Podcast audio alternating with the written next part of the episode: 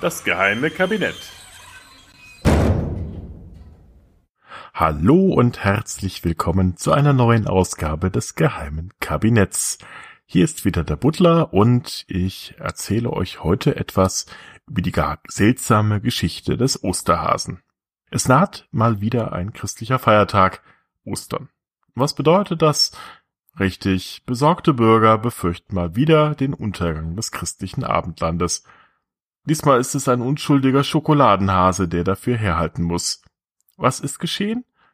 Ein besorgtes Bürgerlein hat bei seinen Osterbesorgungen auf seinem Kassenzettel die Bezeichnung Traditionshase entdeckt. Ganz klar, das muss doch diese Islamisierung sein. Was denn sonst? Er postete empört ein Bild des Belegs in den sozialen Medien und ein Sturm im Wasserglas der Entrüstung brach sogleich darein, dass es die braunen Hohlfiguren nur so erzittern ließ. Die Schokoladenhasen auch.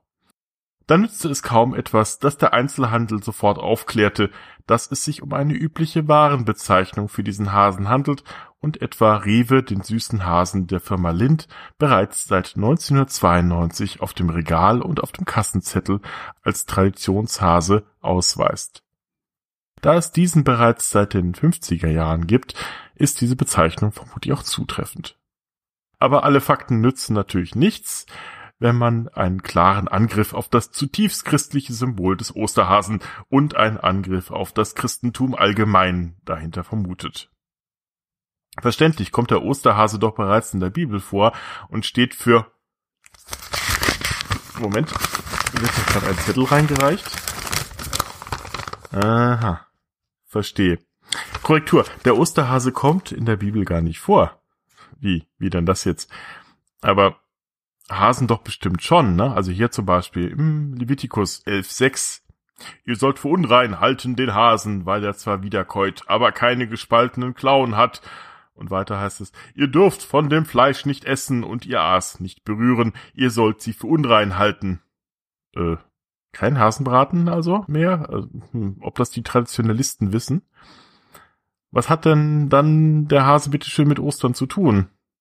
Mal ganz im Ernst, das ist gar nicht so leicht zu beantworten. Denn tatsächlich erscheint der Hase hin und wieder in der christlichen Kunst, so etwa wie im sogenannten Drei-Hasen-Motiv. Ein Bild, in dem drei Hasen an den Ohren verbunden sind und auf diese Weise ein Kreismotiv bilden und ewig im Kreis zu laufen scheinen.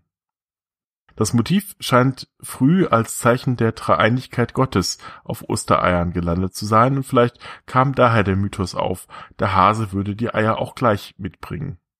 Vielleicht war es aber auch ganz anders. Jakob Grimm, der ältere der beiden Gebrüder, übrigens ein Ausdruck, den es offenbar nur für die Grimms gibt, hatte in seiner deutschen Mythologie von 1835 noch eine ganz andere Idee verfolgt, so glaubte er, dass der Hase womöglich der germanischen Göttin Ostara geweiht gewesen sei. Zitat Ostara, Eastre, mag also Gottheit des strahlenden Morgens, des aufsteigenden Lichts gewesen sein, eine freudige, heilbringende Erscheinung, deren Begriff für das Auferstehungsfest des christlichen Gottes verwandt werden konnte. So jedenfalls Grimm. Seine Hauptquelle war der angelsächsische Mönch und Kirchenhistoriker Beda der von 673 bis 735 lebte und im Jahre 725 das Werk De Temporum Ratione verfasste. Hierin behauptete er die Existenz einer derartigen Göttin und meinte ferner, dass der alte Monatsnamen des Aprils, nämlich Eostur-Monat, äh, seine Bezeichnung einer Göttin Eostre verdanke. Entsprechend sah das Grimm auch im Deutschen, nämlich habe der April den Namen Ostermonat gehabt. Ich hoffe, das spricht das richtig aus. Bei Beda heißt es, der Ostermonat, heute Passachmonat bezeichnet, war früher benannt nach einer ihrer Göttinnen, welche Eostre genannt wurde, zu deren Feste in diesem Monat gefeiert wurden. Jetzt benennen sie die Passachzeit mit ihrem Namen, womit die Freuden der neuen Feierlichkeit unter dem Namen der altehrwürdigen Göttinnenverehrung angerufen werden. De Temporum Ratione Kapitel 15, 3. Und Beda Venerabilis musste es ja wissen, schließlich verdanken wir ihm auch die Berechnung des Osterfestes. Er war es nämlich, der Mitte des achten Jahrhunderts die Berechnungstafeln eines gewissen Mönches mit dem Namen Dionysus Exiguus aus dem Jahre 530 allgemein verbindlich durchsetzte. Übrigens verdanken wir dem letztgenannten auch die derzeitige Jahreszählung mit dem Beginn in der Geburt Christi. Die Berechnung des Osterfestes war deswegen kompliziert, weil sie nämlich tunlichst nicht mit dem jüdischen Passachfestes kollidieren durfte. Zudem sollte das Datum am ersten Sonntag nach dem ersten Frühlingsvollmond liegen. Da wurde die Berechnung dann doch etwas kompliziert. Und aus dieser Berechnung, der sogenannte Computus oder die Computistik, leitet sich übrigens auch der Apparat her, der überhaupt diese Produktion dieses Podcasts möglich macht, der Computer. Doch die meisten modernen Forscher, die sich mit der Herkunft des Osterfestes beschäftigt haben, halten die Göttin Ostara für eine reine Erfindung.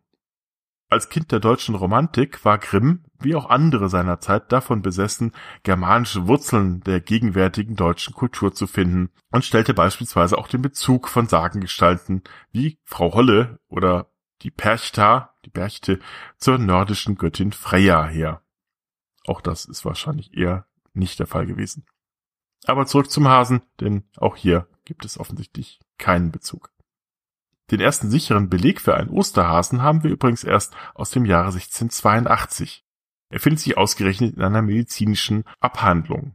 De Ovis Paschalibus von Ostereiern, Satyrae Medicae und lautet in deutscher Übersetzung in Oberdeutschland wie in der Pfalz, im Elsass und den angrenzenden Gebieten nennt man die Eier die Haseneier aufgrund der Fabel, mit der man einfältigen Menschen und Kindern weismacht, der Osterhase lege solche Eier und verstecke sie in den Gärten im Grase, damit sie zum stillen Ergötzen der lächelnden Erwachsenen von den Kindern mit desto größeren Eifer gesucht würden.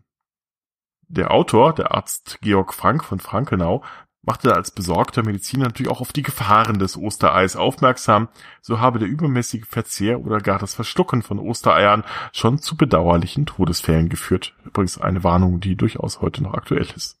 Vielleicht spielt aber auch schon der frühneuzeitliche Schriftsteller Johann Fischart in seinem Werk Aller Praktik Großmutter, ja, das heißt wirklich so, von 1572, auf den Osterhasen an, wenn er sagt, Sorg dich nicht, dass dir der Has vom Spieß entlauf, haben wir nicht die Eier, so braten wir das Nest. Vor hundert Jahren hatte der Osterhase auch noch massig Konkurrenz. So musste er sich in vielen Teilen Deutschlands gegen andere Überbringer von Ostereiern durchsetzen, gegen Osterhühner und Hennen, Osterfüchse, Osterkraniche oder Osterstörche. Manchmal auch, ähm, wie man hört, von den, gegen die Glocken von Rom, die dann die Eier mitgebracht haben. Aber wieso überhaupt Eier? Dass wir Eier an Ostern essen, hat einen rein praktischen und ziemlich simplen Grund. Während der Fastenzeit, die mit Aschermittwoch begann und an Ostersonntag endet, war der Verzehr von Fleisch und tierischen Produkten wie Milch und Eiern untersagt. Schweine und Rinder musste man ja in dieser Zeit nicht unbedingt schlachten, das war also weniger das Problem. Aber was macht man mit den Eiern? Die Hühner hören ja nicht auf zu legen, nur weil es Fastenzeit ist. Ganz einfach, man macht sie durch Kochen haltbar, also die Eier, und verzehrt sie dann, sobald es wieder möglich ist. Also zu Ostern. Und da man das dann auch entsprechend durch ein Fest zelebrierte, wurden sie dann angemalt, vielleicht auch um, zu, um sie kenntlich zu machen gegenüber den frischen Eiern. Eier haben aber tatsächlich auch eine Bedeutung in der christlichen Theologie. Hier steht das Ei als Symbol für die Auferstehung. Seit dem 12. Jahrhundert wurde von der katholischen Kirche die Benedictio Ovorum, also die Eiersegnung, durchgeführt. Anfang des 17. Jahrhunderts lautete sie Segne Herr, wir bitten dich, diese Eier, die du geschaffen hast, auf dass sie eine bekömmliche Nahrung für deine gläubigen Diener werden, die sie in Dankbarkeit und in Erinnerung an die Auferstehung des Herrn zu sich nehmen. Hier könnte nun also die Verbindung zwischen Eiern und Hasen herrühren. Sex. Die Häsin wirft ja so zwischen 24 Junge pro Jahr, eine Fruchtbarkeit, auf die man bereits schon in der Antike neidisch war und die dazu führte, dass der Hase ein Attribut der Liebesgöttin Aphrodite wurde. In der mittelalterlichen Deutung war die Wertschätzung des Hasen eher zwiespältig. Man glaubte, dass der Hase sich vor seinen Feinden bergauf in die Felsen retten könne, aber bergab wegen seiner kurzen Vorderläufe schnell erwischt werde. Daher soll der Mensch sein Heil bei dem Felse Christus finden, während er bergab dem Teufel in die Arme laufe. Vermutlich basiert diese Deutung auf einer Übertragung, einer falschen Übertragung des Neuen Testaments durch Erasmus von Rotterdam, der den in Mitteleuropa nicht vorkommenden Klippschliefer als Hase übersetzt. Das heißt, der Hase kann eine positive Bedeutung als Sinnbild des steilen Wegs zum Heil oder auch eine negative wie ungezügelte Sexualität und Wollust annehmen. Der Hase steht aber auch genauso für die Jungfräulichkeit. Das ist ein wenig verwunderlich, wenn man an die Reproduktionsfähigkeit des Hasen denkt. Aber man interpretierte vielleicht die beobachtete Fähigkeit der Hasen, während einer bereits bestehenden Schwangerschaft erneut schwanger werden zu können, als Zeichen einer besonderen jungfräulichen Existenz der Tiere. Man glaubte, dies könne wohl nur an der andauernden Jungfräulichkeit der Häsin liegen. Hasen tauchen daher oft auch als Zeichen der Jungfräulichkeit auf mittelalterlichen Marienbildern auf. Auch das Ei stand ja für Fruchtbarkeit und Reinheit, aber eben auch für die Auferstehung. Daher legte man schon in vorchristlicher Zeit Eier in die Gräber der Verstorbenen.